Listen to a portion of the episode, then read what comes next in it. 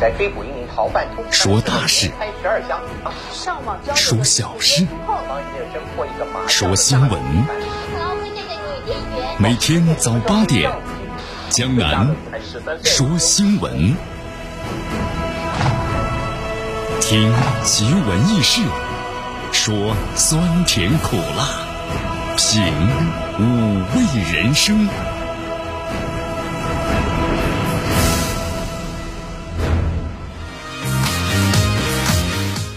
不是我不明白，这天气呢真的是变化快啊！今天这温度呢持续上升，最高温度呢达到了三十度，最低温度啊十七度，所以今天的话呢，呃，感觉就有点偏热了啊。呃，北风是二级，空气指数呢良是五十三。今天天气呢是多云见晴。我们来关注一下今天江南说新闻的主要节目内容。首先呢，我们一起进入的是资讯早早报，资讯早早报，早听早知道。外交部的博士特朗普，中美两国谁无能，还让数字说话。李兰娟的发言，大家要相信武汉的检测结果和绿码，那么跟其他城市一定要一视同仁。今天的今日话题啊，将能和咱们收音机前的听众朋友们，那么将一起呢聊一聊的是，听说美国的骚乱有幕后的黑手，真的吗？大话体育。亚足联呢将召集西亚的足协开会，这亚冠何时重启啊？现在是依然未知。以上就是今天江南说新闻的主要节目内容。那么接下来呢，我们就一起进入资讯早早报，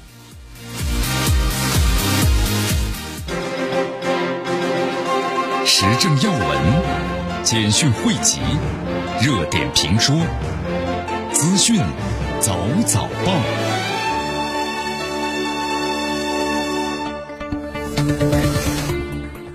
资讯早早报早听早知道一下时间呢，欢迎大家继续锁定和关注江南为大家所带来的绵阳广播电视台 FM 九十六点七新闻广播。好，我们首先来关注一下啊，外交部例行记者会。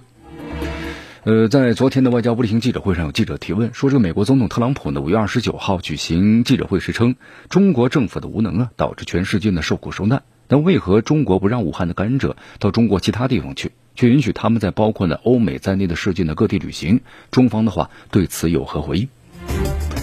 赵立坚表示啊，这种说法完全不符合事实啊，是对中国人民为防控疫情做出的巨大努力和牺牲的极不尊重。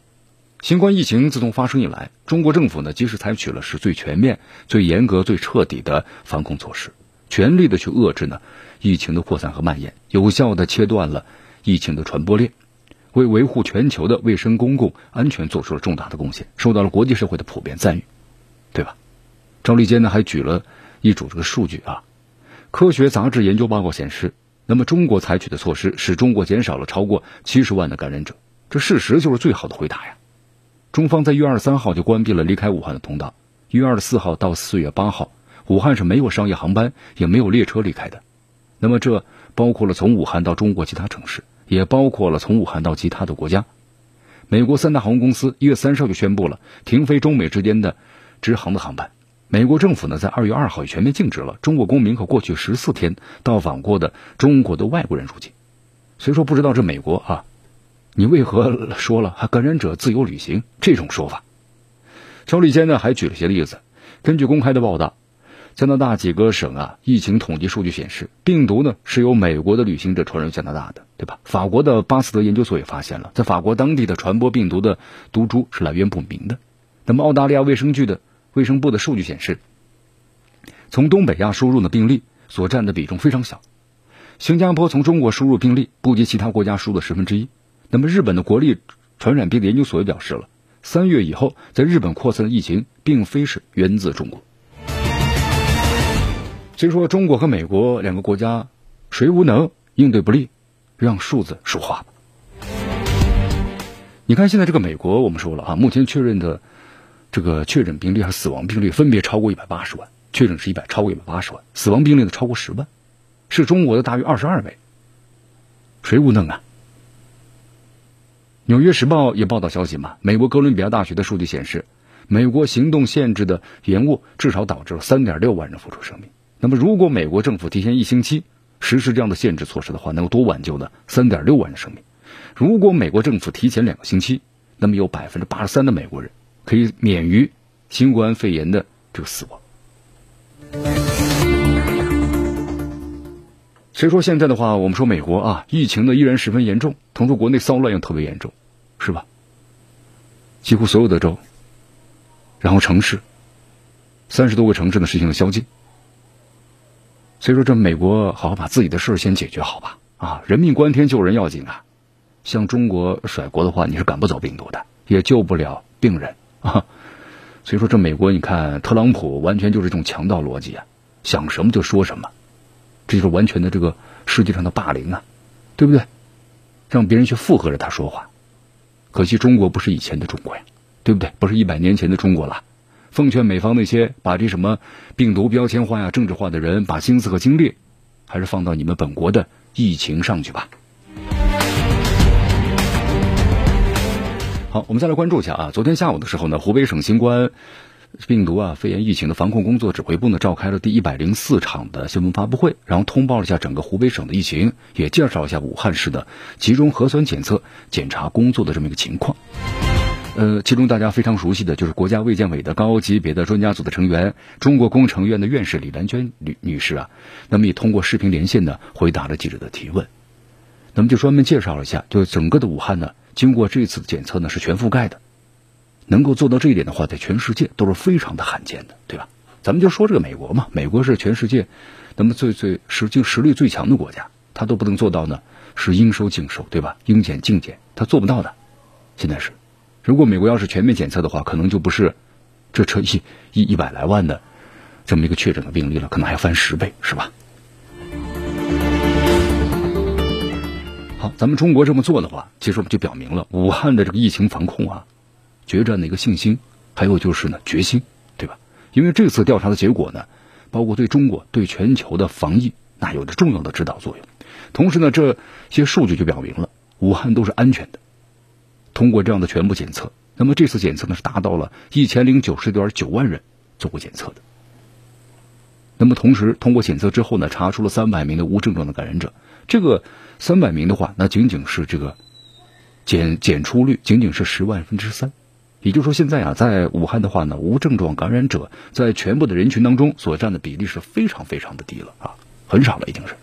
所以说，平时遇到呢无症状感染者的几率，那对于这个普通老百姓来说，小之又小了。那么同时呢，还有就是，呃，有一百零六名的无症状感染者呀，他们的痰液，那么进行了病毒的分离的培养，那么均没有分离出呢活的病毒。也就是说，这些无症状感染者呀，他们痰液中的病毒含量非常非常低，几乎呢是感测不到的、检测不到的。那么这次排查出的这无症状感染者呢，没有一例呢是转为确诊的，啊，也这次排查呢没有发现无症状感染者呀有传染给他人。那么武汉市呢没有筛查查出无症状感染者的小区也占到了近百分之九十七，这个比例相当的高了。就说只有百分之三的小区发现了无症状的感染者。那么同时呢，在这次。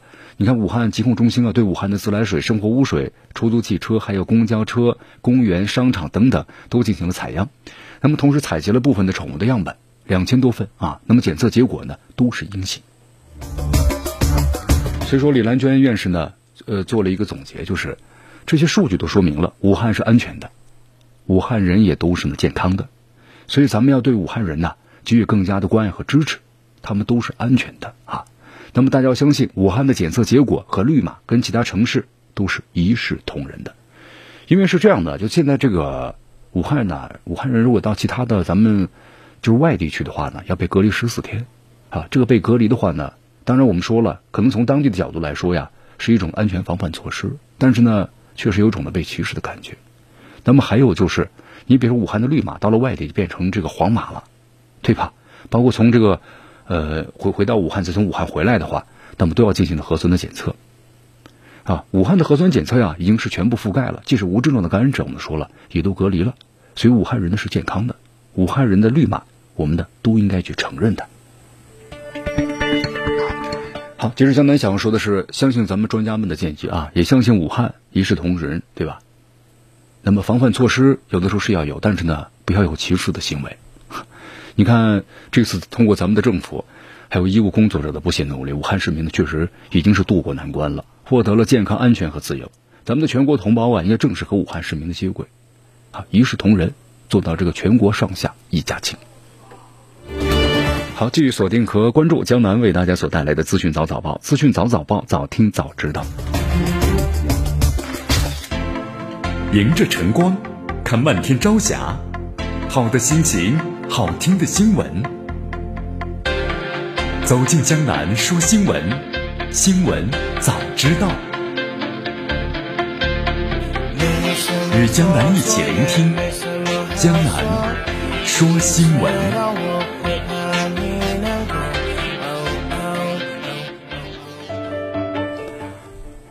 欢迎大家继续回到江南为大家所带来的资讯早早报，资讯早早报，早听早知道。我们去关注的下面的消息。咱们来到这个美国吧，你看这美国自己的国内的这些事情，从新冠病毒的肺炎对吧，疫情的蔓延，那么然后呢，还有就是美国国内的骚乱，一张的二十元的这个假美钞是吧？然后呢，引发的这位非裔的黑人被警察暴力执法呢致死，那么引发的全国的这个骚乱。你看美国都是无暇自顾啊，但是呢。依然对中国呢甩锅，是不是？这是特朗普现在可能所能唯一坚持的呀。现在特朗普在美国的国内，你看通通过这些示威游行的民众，他们发言就说，我们对特朗普的愤怒。那么在今年下半年时候，我们就要投出自己的那一那一坚定的那一票。那言下之意就是说呢，对特朗普不支持了，是吧？所以特朗普现在呢，他唯一把希望寄托于甩锅于中国，对中国的强硬，那么依然能够维持美国什么呢？第一这样的一个形象。所以说呢，这特朗普一直呢一意孤行，在不断的坚持着。但是不管怎么样，在美国国内的话，我们说现在的话，一个国家要和平稳定的发展，和平的环境、稳定的环境是非常重要的呀。现在美国你看新冠疫情肆虐，那么同时现在呢又发生了这样的暴力示威、打砸哄抢、纵火焚烧，那么这样的环境之下，咱们试问一下，你怎么去发展经济？你看这特朗普以前引以为傲的。他的就是美国经济啊，牛市，美国的股市是牛市啊，是不是？那么十几年了，但是现在的话呢，新冠疫情之下，你看崩塌了。那么同时现在的话呢，全美骚乱，你看看这样的环境之下，这美国经济能好吗？所以说他的这个对手的话，你看民主党也是抓住这一点，那对他进行了火力全开呀，是吧？好，在这样的情况之下，咱们中国驻美使馆呢啊，也提醒在美国的中国公民要密切注视一下这个当地的安全形势的发展，注意向警方呢所发布的有关游行示威呢可能发生骚乱的通知，就避免呢前去这个相关的危险的这个区域。所以说，希望大家呢特别注意，特别是经营店铺的中国公民，你看这打砸抢，对吧？本来你个抗议示威游行，抗议示威游行，但是部分的人呢打砸抢，撑着这个劲儿，然后呢一哄而上。那么开店铺的中国公民特别要注意风险防范意识啊。那么根据自身情况加强住所包括经营场所的这个安保的措施，遇到紧急情况及时报警，也可以和呢中国驻美使馆进行联系。好，其实你看我们说了啊，在美国为什么这一位黑人被警察暴力执法致死的话，那么为什么会引起这个全国的轩然大波呢？因为这不是一个关于个人的问题，而是关于美国整个社会的呀种族歧视的问题。所以说，就是你把这位白人警察研判了、处理了，可能这个问题呢也解决不了。那么，就像在法国，对吧？黄马甲这个运动一样，你看当时就是因为燃油附加费增加了嘛，但是后来取消了。取消了之后的话，但是黄马甲运动依然没有消失啊，这是为什么呢？因为其实不光是那一个问题。所以说，像这位白人警察被判有罪的话。那你可能也保护不了美国的黑人和其他有色人种，因为这样的事情在以后可能还是有会有发生的。好，这里是江南的为大家所带来的资讯早早报，资讯早早报，早听早知道，欢迎大家继续锁定和关注 FM 九十六点七绵阳广播电视台新闻广播。你看这美国的疫情啊，我们说了，对美国经济影响大吗？非常的大，对吧？这美国总统特朗普之前的话呢，一直在淡化。这个新冠疫情所带来的影响，那么就是害怕对美国的经济有所这个什么呢影响？因为美国经济的话，我们说了，本身增长的速度就很慢，百分之一左右。那么同时，受新冠疫情影响的话，可能还有负增长，有这样的情况。所以说，在昨天的话，还有个消息，美国国会预算办公室的最新数据显示，即使所有的救助资金，那么都用来呢缓解新冠疫情影响，疫情可能在未来十年之内会导致美国经济啊损失是七点九万亿美元。这七点九万亿美元什么概念呢？就是美国一年 GDP 的将近快一半了，因为美国是一年二十万亿的 GDP 嘛，二十万亿美元，那你减去七点九，减去八，十二万，只剩下十二万了，那么将近快减去一半了，是吧？所以说，在美国，新冠疫情对经济的影响大吗？非常大，相当于是十年累计 GDP 总量的百分之三了。所以说，你看这个美国国会的预算办公室的主任菲利普·斯瓦格尔呢这样说道：“说此前出台的关于这个经济相关的法案可能会缓和一下美国经济的恶化的程度，但是，它阻挡不了美国经济的下滑的趋势。”你看，美国第一季度啊，今天看了一下美国商务部的数据显示，第一季度的话，美国经济下滑了百分之五，可以说是从国际金融危机最严重的时期啊，到现在呢，这个最大幅度的降幅了。所以在第二季度，美国呢可能会出现的整个历史性的下降，因为在这个美国呀，失业率现在非常高了，以前就正常的话呢，大约是百分之三，后来是百分之四，对吧？在疫情期间，现在涨到百分之十四点七了，这一算起来的话，就几千万人呢。这几千万人没有工作，没有吃，那干什么呢？所以你看，在这次美国的骚乱当中，那为什么那么多人要去抢呢？那可能就是很多人都没有工作，没有收入，对吧？你要把超超市里头用大的彩电、这个冰箱，那么小到呢生活用品，全部都搬走了。那么失业率的话，而且还会持续上升。在美国的话，可能在六月份会达到的接近百分之二十的失业率。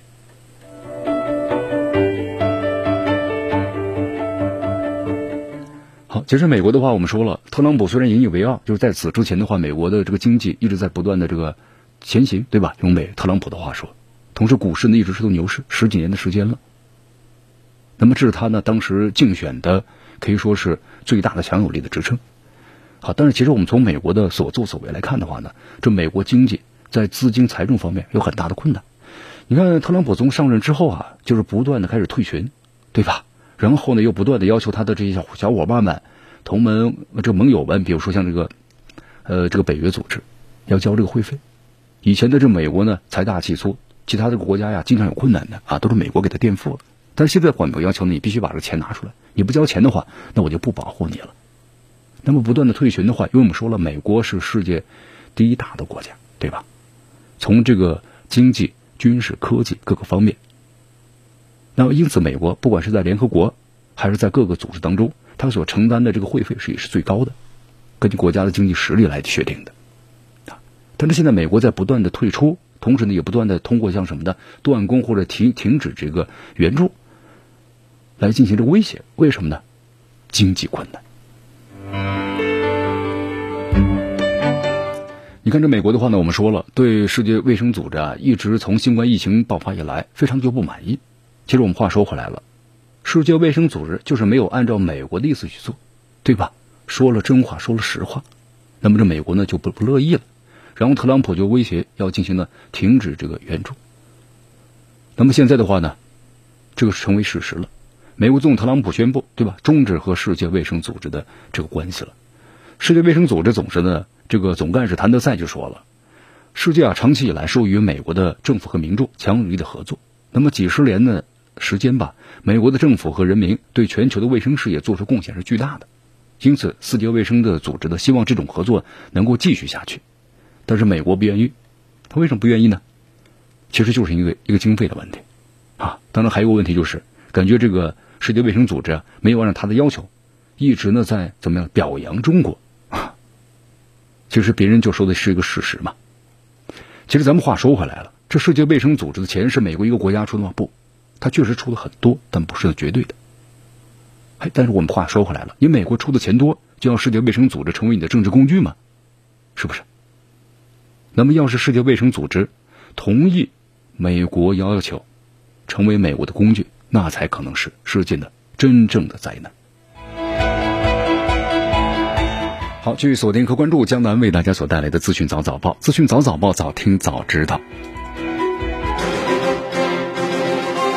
时政要闻、简讯汇集、热点评说、资讯早早报，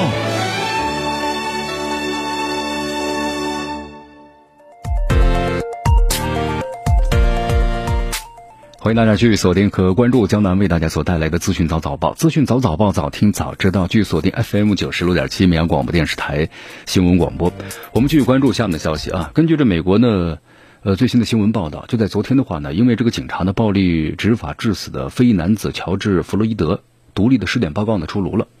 这个尸检报告说呀，这个弗洛伊德死于是因为颈部和背部的受压，那么导致脑部供血不足而造成的窒息。你看，我们说这个弗洛伊德呀，他在美国呢就造成了这次这个严重的骚乱，席卷全美。我们说了有这个美国的制度的一个问题，关于种族歧视的一个问题。但另一个方面的话呢，也是因为呢，这执法者呀，在公布相关数据的时候呢，完全没有什么呢站在公正的立场上。因为此前警方呢所公布的尸检报告显示，弗洛伊德死于是心脏病和体内潜在的这个毒物，就说他吸毒，不是警察的这绞杀窒息的。那么警察对于他的窒息啊，只有一个什么呢？诱因的原因，就是加剧了他的疾病的发作。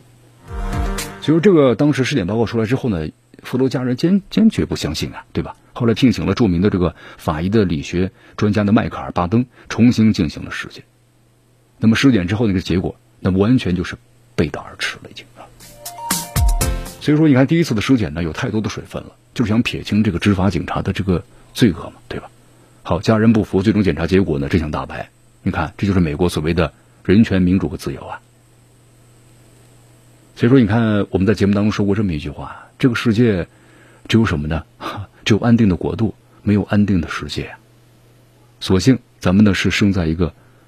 和平的年代，我们是生长在一个和平的国家呀，对不对？你看现在咱们很多的中国人有这种感谢，咱们这个伟大的祖国繁荣稳定昌盛，那咱们中国人才有这样幸福的感觉。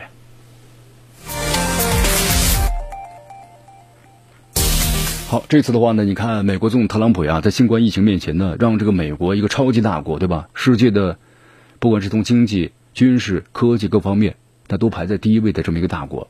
完全没有做到呢应有的责任和担当，那么大国的地位和威信完全丧失殆尽了。这次啊，所以说你看他的对手们，民主党的话也抓住了这样的一些呃机会呢，不断对他进行这个攻击。你看这个美国总统特朗普呢，在后来因为这次这个美国非裔男子弗洛伊德被警察暴力执法致死之后呢，又引发了全美的反种族的歧视抗议的浪潮。那么同时，特朗普在应对这样的一种示威浪潮和骚乱的时候呢，也是应对不利啊。其实大家可能看一下特朗普这个人的话，他是一个商人啊。那么就说在这个平常的话，你看他所作所为，呃，很多人把他称为叫不靠谱嘛，说话有些不靠谱。那么同时在面对这样的重大的事件时候呢，你发现特朗普就是应对不利。看来这个特朗普做这个总统的话呢，确实有点不太合格呀。因此呢，也被现在美国评为是什么的？美国历任总统当中的最差的一届。好，美国民主党的总统候选人的拜登，那么最近的话也抓住这样的机会啊，为竞选活动造势，然后前往了这个特拉华州威尔明顿，这个发生抗议，就是活动的这个地点。那么同时，拜登在社交媒体上呢是这样写道：“他说我们的国家正在苦难之中，但是我们不能够让这种苦难呢摧毁我们。我们是被激怒的国民，但是不能让怒火呢吞噬。我们也是个疲惫的国家，但是不会让疲惫打败我们。”呃，你看这位民主党的总统候选人现在呢抓住这样的机会啊，对吧？特朗普现在的话呢，在民众当中威信逐渐的丧失，就是特朗普呀，在应对这些危机的时候，他的处理方式现在看来确实是值得商榷的。拜登呢就抓住这样的机会，你看和这个示威的群众，包括和孩子们和黑人男子有这个拍照和聊天拜登呢还补充，承受这种痛苦的唯一方法就是把痛苦呢转化为目标。他说，如果我当选为总统的话。在一百天之内，我会把这种种族歧视完全的把它让它消失。好，当然，作为美国的民众，我想更有经验了啊。对于像这种美国不同党派之间的总统竞选者之间的竞选之前的豪言壮语，可能说的是非常多了。基本上就是说，啊，之前说了很多，但是之后能做到的都很少很少啊。好，目前呢，拜登在这个年长的，就根据了解啊，黑人选民中获得强有力的支持。不过他的有些言论呢，比如说，如果你不知道自己是支持我还是支持特朗普，那你就不是黑人。说这话的时候呢，也遭到了民众的批评。好，继续锁定和关注江南为大家所带来的资讯早早报。迎着晨光，看漫天朝霞，好的心情，好听的新闻。走进江南说新闻，新闻早知道。与江南一起聆听江南说新闻。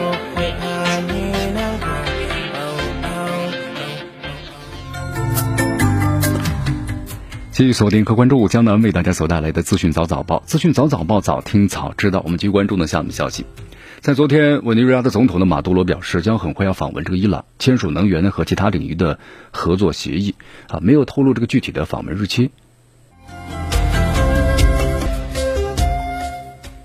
好，我们继续关注一下马杜罗啊。马杜罗的话，在委内瑞拉国家电视台要讲话中这样说道：“他说，我要感谢伊朗人民啊，因为伊朗呢向这个急需汽油的南美国家输送了是五辆的油罐车。”你看这个，我们说了，委内瑞拉的话呢，它是整个这个拉美啊，就是关南美洲的话，储油量是最大的一个国家啊。所以说，你看这个美国为什么一直要染指于这个委内瑞拉的这个内政呢？呃，只要是有资源的地方，那都会有美国这个身影的出现，对吧？目前的话，伊朗我们说了，还有委内瑞拉都受到美国的制裁啊。委内瑞拉呢，这个媒体呢报道了，现在是美国在封锁嘛，所以委内拉自己呢没办法生产足够的汽油。来供应这个市场，因为它整个的这个石油和包括设备的话，就是说，虽然它有最大的这个储油量，在南美洲的话，但是它没有这个方面的技术，也就委内自己的话呢，没有能力去生产这些提炼油的这个设备。那么以前的话是由这个美国所提供的，所以说这也是委内瑞拉的一一个方面一个短板。那么伊朗的话呢，现在有五艘这个油轮啊，同时向这个委拉又赠送了这个一百五十三万桶的汽油和相关的化学制剂。就是缓解一下他们国内的汽油的短缺，也就是现在呀，你看我们说了，呃，委内瑞拉或者是伊朗，那么都是被美国是制裁的国家，但是现在的话呢，他们是走到了一起，互相的这个合作，对吧？那么两个国家呢签署这样的协议，肯定没有什么阻力了，这是一个对经济来说发展利好的消息啊！被他美国制裁的国家携手抗美，这是在夹缝中的寻求自我一个生存的空间，对吧？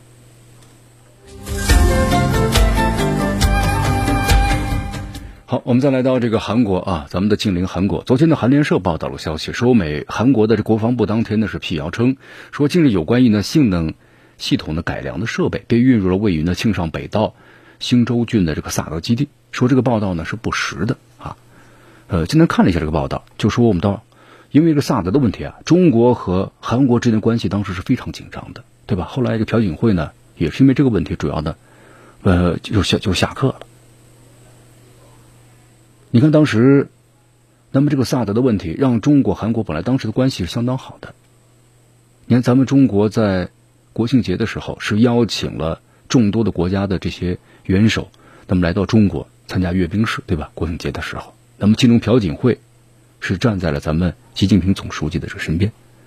你看，这说明这是良好的关系啊。但是之后的话，部署了这个萨德，那当时中国严提出了严重的抗议。再之后，两国关系呢？开始紧张和恶化，是不是？所以说这个萨德的话呀，就像一个什么呢？一个导火索一样。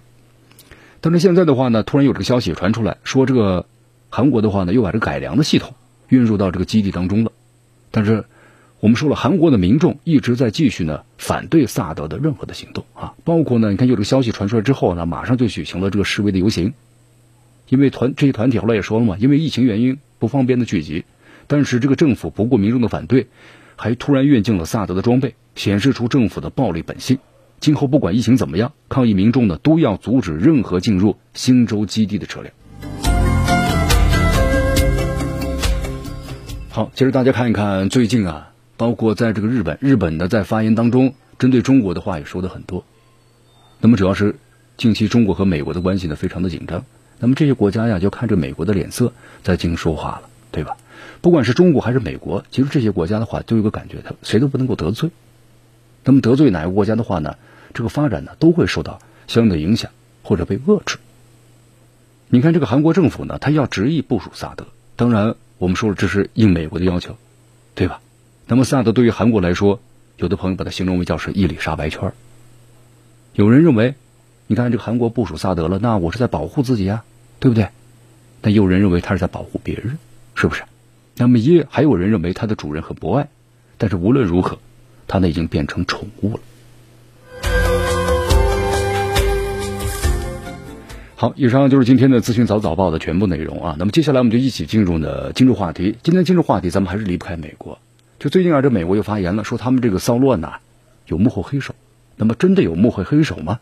那么今天今日话题，咱们为大家呢解析一下。